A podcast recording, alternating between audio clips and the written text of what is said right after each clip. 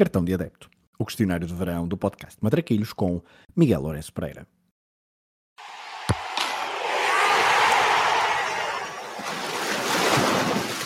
Olha a bolinha com creme, sem creme e com Nutella. Tem a mãe que não engorda, só larga.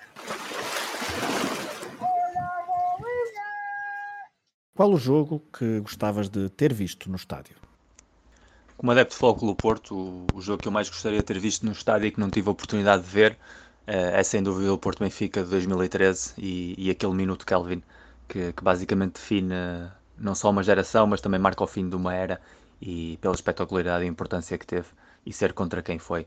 Como adepto de futebol em geral, eh, adoraria ter estado no Camp Nou e presenciar eh, em direto o Manchester United Bayern Munique de 1999 e aqueles minutos finais absolutamente inesquecíveis que marcaram-me muitíssimo como adepto de futebol.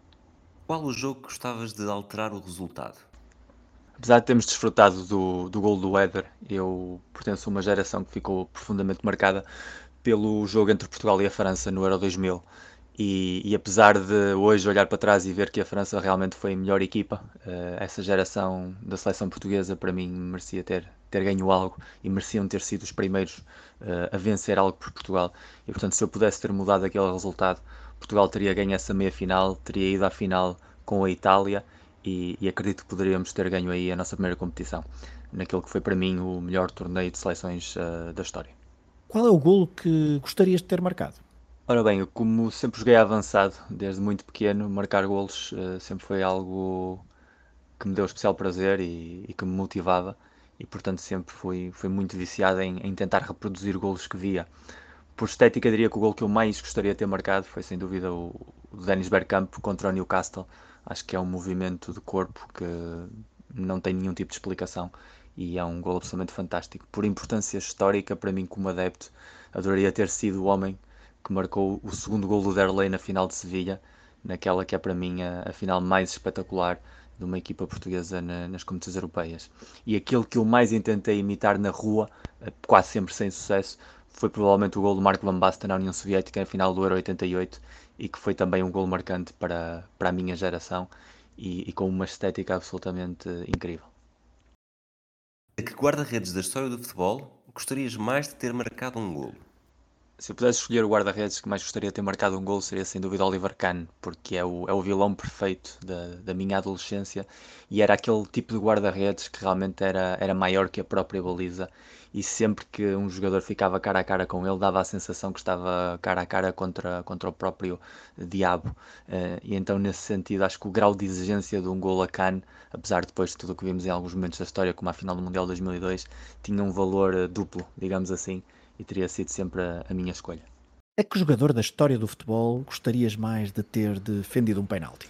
Se eu pudesse escolher a quem defender um penalti, a minha escolha seria João Vieira Pinto, porque durante os meus anos de adepto de futebol das Antas, eh, como portista, eh, ver João Vieira Pinto ganhar regularmente penaltis e, e marcar penaltis foi sempre algo que tive bastante atravessado e, e, apesar de ser um excelente jogador e ter tido uma, uma ótima carreira, eh, sempre foi um dos meus inimigos de estimação. Portanto, estar na, na posição de poder defender um, um dos seus penaltis teria sido uma experiência provavelmente bastante agradável. Se pudesse escolher ser adepto de um clube durante uma época histórica, qual é que escolherias? Ora bem, se eu fosse excluir diferentes épocas da história que eu não pude viver no Futebol Clube do Porto e gostaria de ter vivido, como por exemplo os anos de, de José Maria Pedroto, eu diria que deve ter sido uma experiência absolutamente fantástica ser adepto de Nottingham Forest nos anos de Brian Clough, por tudo aquilo que significou vir da segunda divisão, ganhar a First Division, ganhar dois anos seguidos a Taças Campeões Europeus, manter-se ainda assim uma equipa competitiva nos anos seguintes, uh, inclusive chegando às meias finais de uma Taça UEFA, que era um torneio tão mais exigente que a própria Taça dos Campeões Europeus, e sobretudo ter um treinador bigger than life uh, e uma série de jogadores que foram também muito bons, como Robertson, como Shilton, como O'Leary, e ter podido estar a viver esse ambiente fantástico do City Ground. Portanto, essa seria provavelmente a minha escolha. Que combinação clube-treinador nunca aconteceu mas deveria ter acontecido. A mim vai-me sempre custar que nunca tenha existido a combinação Pep Guardiola e Manchester United. Eu acho que depois de Alex Ferguson se ter retirado do futebol, uh, o Manchester United tinha todas as condições para ter escolhido Pep como sucessor, uh, numa altura em que ele ainda estava a procurar um pouco o rumo da sua carreira era o treinador que encarnava melhor a, a filosofia Manchester United, uh, mantida desde os anos de Matt Busby, uh, com muita aposta na formação, com o futebol ofensivo, uh, e acho que sobretudo também teria impedido a ascensão daquele império muito discutido do, Manchester City e teria permanecido o United no, no topo da vanguarda do futebol. E perdeu-se ali uma oportunidade histórica para, sobretudo para o clube, porque o Guardiola depois continua a demonstrar ser o gênio que é e colocou ainda mais foco na, na herança que deixou o Ferguson, que nenhum treinador, e já passaram por lá grandíssimos treinadores, acho que alguma vez vai ser capaz de igualar.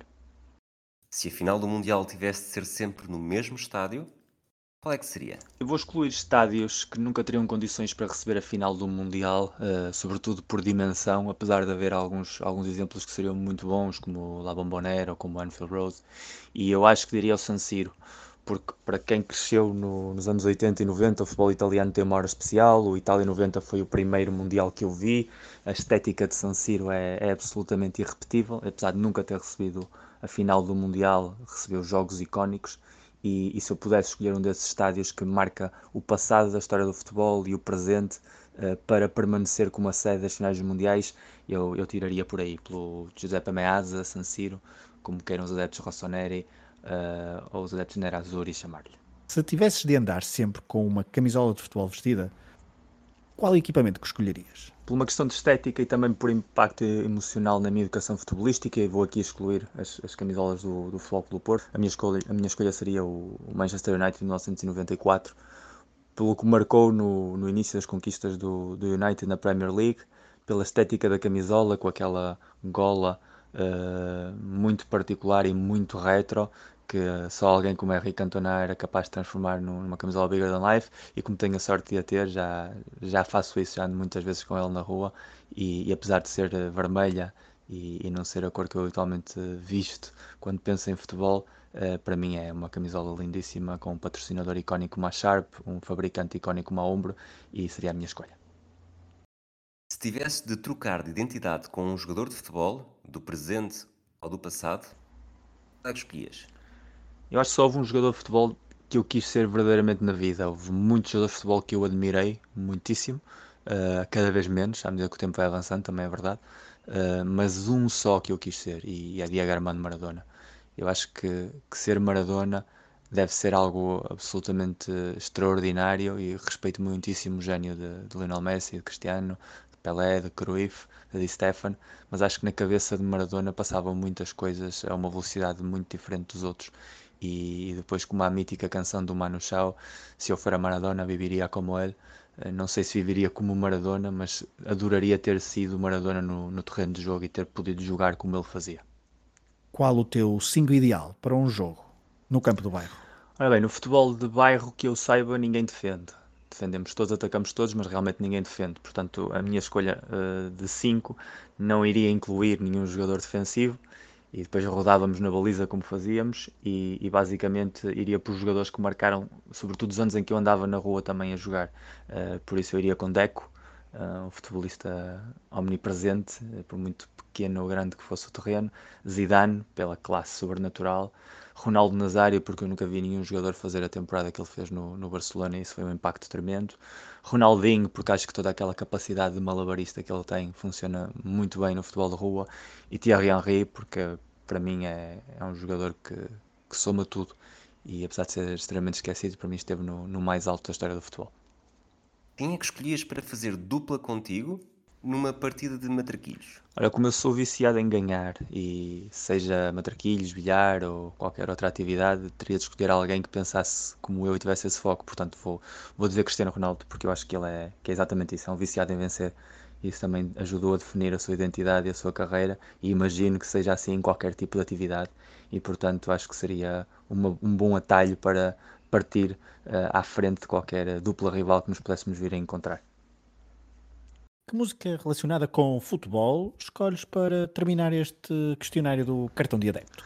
Muito difícil definir o que é uma canção de futebol, porque vai desde os hinos a músicas que associamos através de, de videojogos, de anúncios televisivos, uh, hinos de torneios, uh, músicas que associamos a, clubes, a, jogadores. Mas eu tenho sempre um fraquinho muito especial pelo Subsomething do Chumbawamba, uh, faz-me sempre pensar naquele futebol inglês de final dos anos 90 que eu tanto desfrutei, faz-me pensar também muitíssimo na, no mundo dos simuladores de futebol que começaram a aparecer na altura e tem um ritmo mesmo que encaixa com, com a cultura de estádio e sobretudo com aquela cultura de estádio e também pela mensagem de que por muito que a vida nos deixe cair há sempre forma de nos levantarmos, que eu acho que também no fundo é a imagem do futebol estar habituados para perder e sempre ter vontade de levantar-nos para continuar a tentar a ganhar. Eu acho que é isso que faz cada clube e é isso que cada adepto faz com o clube e é isso que eu tenho feito ao lado da minha vida como adepto e essa música é sempre uma inspiração muito grande. I get knocked down,